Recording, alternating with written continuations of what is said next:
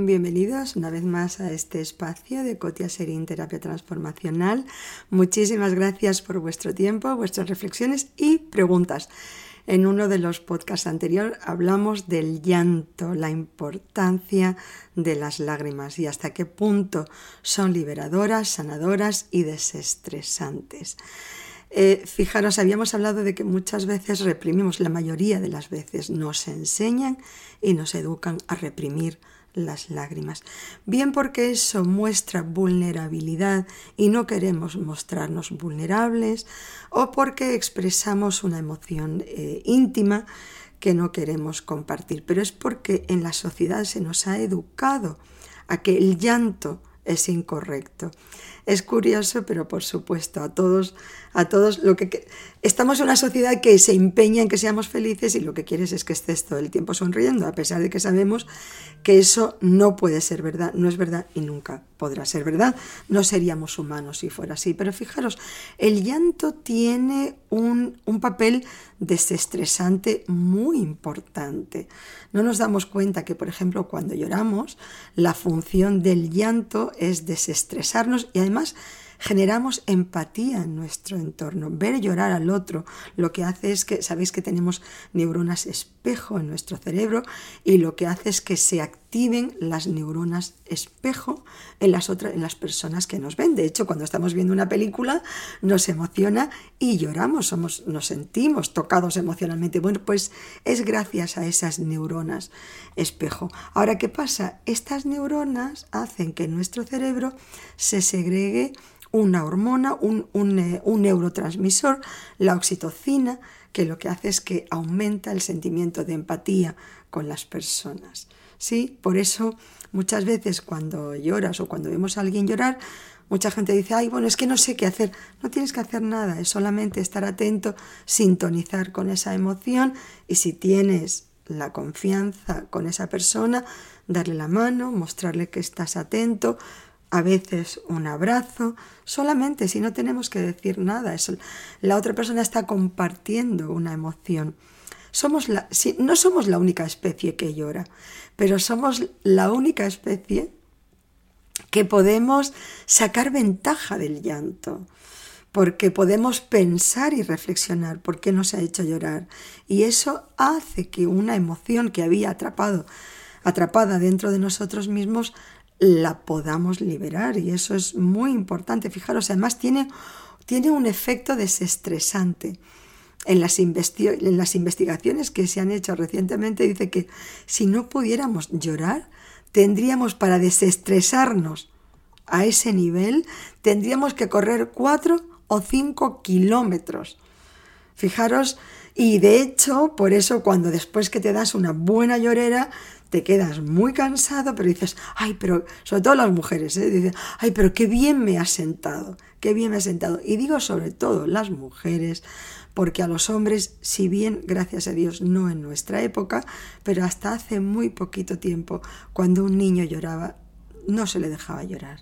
Venga ya, machote, tú eres un hombre, tú eres fuerte, tú no lloras, nosotros los hombres somos fuertes, no lloramos. Y qué pena Qué pena porque a los hombres no se les ha dado el permiso de llorar.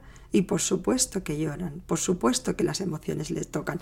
Pero a las mujeres se nos ha permitido. ¿Sí? Es más, si una niña se caía, le pasaba algo, ay, ¿qué te pasa, pobrecita, pobrecita, como llora? Mira, pero pobrecita que llora. Pero se le daba el permiso para llorar y hasta nos resultaba como tierno de nena, ¿no? Y eso ha sido ha sido un error y hemos pagado el precio por eso. Hemos pagado el precio. Es, es, es, muy importante culturalmente que nos permitamos y hoy día también, bueno, ya os lo he dicho muchas veces, que en las redes sociales aparecemos todos guapísimos, todos riéndonos, todos en la playa de, de no sé dónde, o sea, como si toda nuestra vida fuera eso. No es verdad, no es verdad. No somos la única especie que llora, pero somos la única especie que podemos eh, interpretar el llanto y sacar ventaja de él. Fijaros, nuestro cerebro es, es muy importante para mentalmente, emocionalmente, que, que permitamos que ese dolor salga, se exprese por allí. venimos al mundo llorando, es lo primero que hacemos cuando llegamos al mundo, para expresar eh, el hambre, el frío, el miedo a estar solos, la vulnerabilidad y cuando somos pequeños no tenemos otra manera de expresarnos, solamente el, el, llanto. De hecho, tarda, un bebé tarda hasta que aprende a reír o a sonreír. Entonces, el llanto es lo primero, es lo más primitivo, es nuestra expresión más básica. Y por eso hacemos, nos hacemos tanto daño cuando aprendemos a, a frustrarla o cuando nos enseñan, porque no lo aprendemos. Venga, tú no llores más. Venga, deja de lloriquear. Anda, qué llorona que eres. Uf, qué pesado este niño, no para de llorar. ¿Sí? Y en el colegio, por ejemplo, pues hoy día que lamentablemente está el bullying está tan a la orden del día, pues procuramos no llorar o si nos dicen una frase que nos duele, si alguien nos imita o se ríe de nosotros, no lloramos para no mostrar esa vulnerabilidad. Es verdad que no podemos estar ni debemos estar todo el día llorando, pero otra cosa es que al llanto, a las lágrimas, no se les permita esa expresión. Perdemos mucho cuando no nos damos esa oportunidad de llorar. Si somos nosotros podemos llorar, no pasa nada. A mí os puedo decir que me han visto llorar y no. Y, y, porque es una emoción maravillosa y siento que me aporta y que nos aporta. Solamente nos dice que eso que estamos viviendo eh, se expresa a través nuestro y las lágrimas son una manera maravillosa. Ya os he dicho que hay una frase fantástica que dice las emociones que no se expresan a través nuestro, que no le damos una vía de expresión, van a buscarla a través de nuestros órganos y generan muchas veces dolencias, síntomas y a veces incluso enfermedades. Y si somos nosotros los que estamos viendo a una persona llorar, no tenemos que hacer nada, solamente darle a entender que comprendemos su dolor, que comprendemos sus lágrimas y que estamos allí. Nada más, no tenemos ni siquiera que decir ninguna frase más que eso, es solamente entendemos tu dolor y, entendemos por lo que estás, por lo que estás viviendo lo estoy sintiendo contigo y, y, sintonizamos en el dolor. Eso se llama empatía. Eso se llama empatía.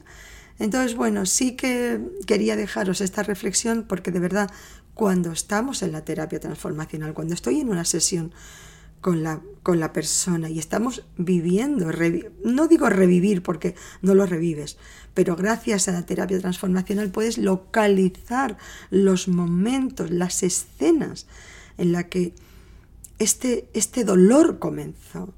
Y a veces las personas me dicen, no recordaba, recordaba la escena y no recordaba que me había dolido tanto. Y a veces la persona llora con el dolor de la vivencia del momento, pero os aseguro que después de que se da esa llorera, ya no llora nunca, ya no llora por esa escena nunca más. Y ya después es capaz de hablar de ello desde lejos, de decir, yo me acordaba de la escena, no me acordaba que me había dolido tanto, pero necesitaba esa manera de sacar ese dolor, esas lágrimas, eran absolutamente liberadoras y os puedo decir que llevaban 15, 20, 40 años esperando que le dieras permiso para que salieran afuera. Pero una vez que salen es como una caries, una vez que te la han quitado y te han sanado el diente, nunca más vuelven a doler.